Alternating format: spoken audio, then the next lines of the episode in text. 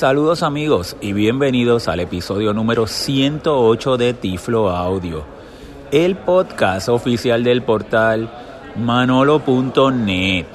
Como siempre reciban un tecnológico saludo de este su amigo José Manolo Álvarez grabando hoy, viernes 16 de noviembre del año 2018. Y no me encuentro en San Juan, Puerto Rico, estoy grabando desde Madrid, España, donde he participado en un congreso, el Congreso Internacional de Universidades y Discapacidad, organizado por la Fundación 11. Así que muy agradecido a la Fundación 11 por la invitación de participar en el Congreso y tuve la oportunidad de presentar en una mesa eh, de trabajo relacionada a la tecnología. Yo, mi parte fue el área de las tecnologías emergentes para las personas ciegas. Y durante mi visita acá a España voy a estar grabando varios episodios para Tiflo Audio. Me encuentro ahora mismo donde la facilidad donde se está celebrando el Congreso y eh, es en el Centro Deportivo y Cultural de la ONCE, aquí en Madrid, España.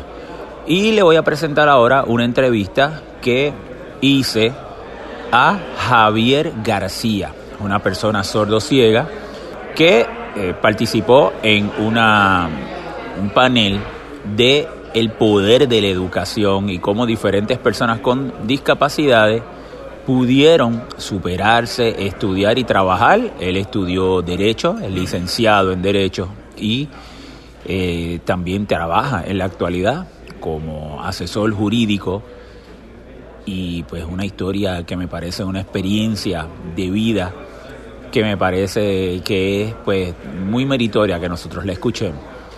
Yo, él, la, entrevista, él siendo una persona sordo-ciega, yo una persona ciega, la entrevista la hicimos eh, pues con la colaboración de Lorena, que es su intérprete, y eh, yo le hago la pregunta, yo estoy de frente a Javier, yo le hablo, le digo la pregunta a Javier, Lorena entonces pone la mano sobre la mano de Javier y con eh, señas mano a mano, de una manera táctil, le hace mi pregunta y Javier me la contesta, me la verbaliza a mí. Así que cuando yo le estoy haciendo las preguntas va a haber un espacito de tiempo y ese es el tiempo en que la intérprete le está haciendo la pregunta a Javier para que eh, lo tengan eh, claro durante la entrevista de que va a haber un pedacito de tiempo, un espacio de tiempo entre mi pregunta y la respuesta de Javier. Bueno, pues amigos, los dejo ahora con la entrevista a Javier García desde Madrid, España, acá en el Congreso Internacional de Universidad y Discapacidad por la Fundación 11. Me encuentro ahora con un invitado muy especial y es Javier García.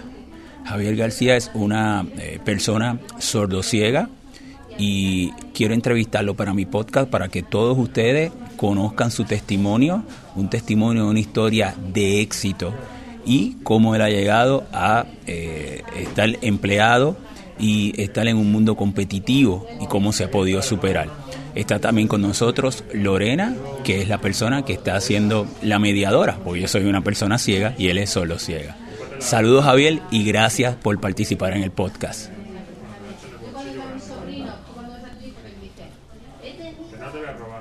Muy buenas, muchas gracias por invitar.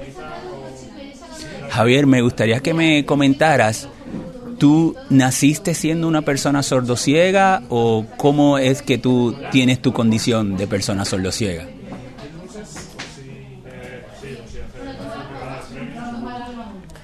Cuando yo nací no tenía discapacidad. Más o menos con 13 años empecé a perder audición y luego con 15 empecé a perder visión, pero todo fue poco a poco, de forma progresiva. Cuéntame, durante la presentación mencionaste que tu etapa escolar, en tus primeros años escolares, fue difícil, eh, inclusive muchas veces hasta cruel. Cuéntame un poquito sobre esa experiencia tú como estudiante solo ciego.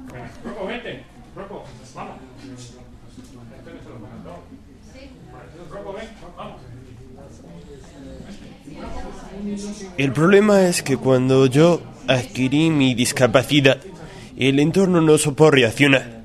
Y reacciono por un lado con crueldad. Con crueldad porque sufrí burlas por parte de mis compañeros y profesores también.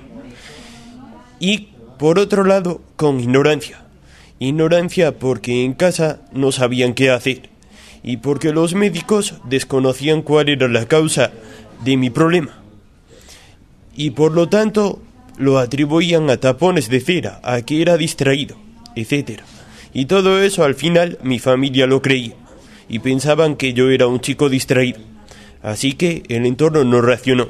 Y ese es el principal problema. ¿Cómo pudiste sobrepasar esa situación? ¿Cómo pudiste, teniendo a tu familia y teniendo una sociedad que no te estaba apoyando, tú estabas en una gran desventaja, cómo pudiste superarte para entonces ir a, a estudiar a la universidad?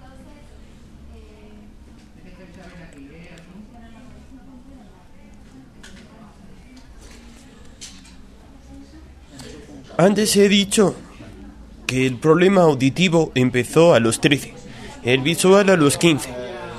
Cuando empezó el problema visual, que podríamos pensar que en principio todo iba a empeorar, fue al revés, porque eso hizo que mi familia fuera más consciente de que había un problema real. Y entonces reaccionó por fin. Y mi padre dio el primer paso. Él me afilió a la Organización Nacional de ciegos españoles, la ONCE. Y desde ahí enviaron a un psicólogo a mi casa, José Antonio.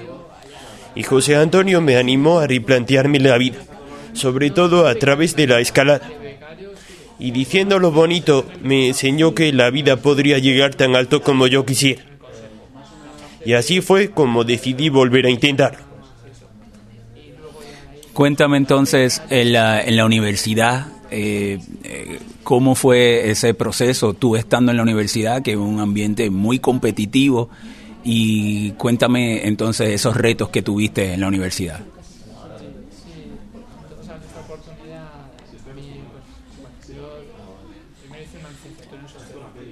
En la universidad hay mérito de todos. En la Universidad Autónoma de Madrid tuve la suerte de contar con profesores y profesoras maravillosos también con mis compañeros, que me apoyaron siempre. Luego aparte estuvo el apoyo de la ONCE y sobre todo el apoyo indispensable de mis mediadoras de la Fundación ONCE para la atención de personas sordociegas. Y aquí tenemos un claro ejemplo, que es Lorena. Ella y otras mediadoras me acompañaban a clase y me ayudaban con todo lo que necesitara para que a mí me llegara toda la información y para que yo pudiera participar y desarrollarme como cualquier otro alumno. Eh, Javier, en, durante la ponencia de esta mañana comentó que él fue a estudiar a Inglaterra y tuvo que aprender inglés, también la manera que él se comunica, que es una manera de señas mano a mano. Y eso definitivamente habla de lo emprendedor y lo decidido que él estaba eh, para tomar ese paso afirmativo en su vida y es algo absolutamente admirable. Eh, Javier, cuéntame entonces ahora, ¿estás empleado? ¿Qué, ¿Qué tipo de empleo haces y para qué organización trabajas?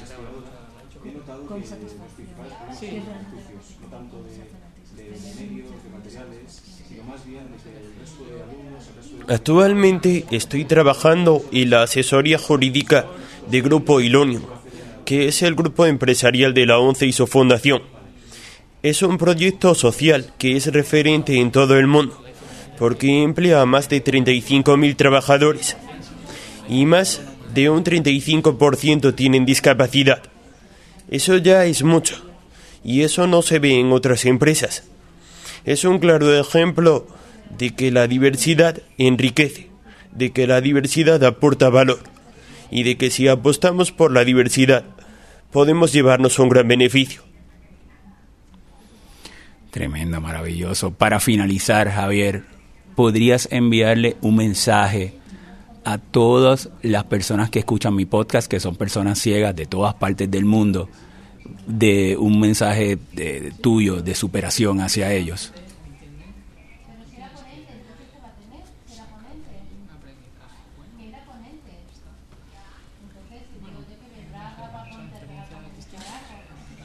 Aparte de hacer todo esto que digamos es más profesional, también en mi vida personal hago proyectos de montaña.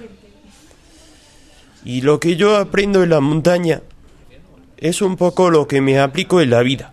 Y es que si uno pone mucho esfuerzo, mucha perseverancia, al final puede llegar tan alto como quiera, como a mí me enseñó ese psicólogo de once, José Antonio, que ahora es mi compañero y amigo en nuestro proyecto, que se llama Un Mundo con Sentido, por si os interesa. Claro que sí. ¿Tiene alguna información de contacto que quieras compartir, ya sea de tu proyecto o tuya, por personas que quisieran contactarte, otras familiares de personas sordociegas y demás? Cualquier información de contacto que quieras compartir, pues aquí tienes el foro. Sobre todo estamos presentes en, en Facebook. Tenemos la página que se llama Un Mundo con Sentido.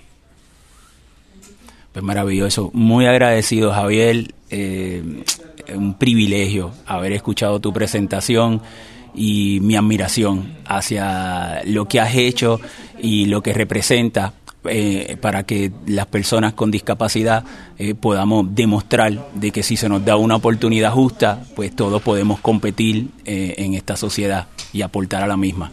Gracias. Muchas gracias a ti y a personas como tú que le dais visibilidad. Muchas gracias también a ti. Nada, gracias. Le voy a dar la mano. Sí.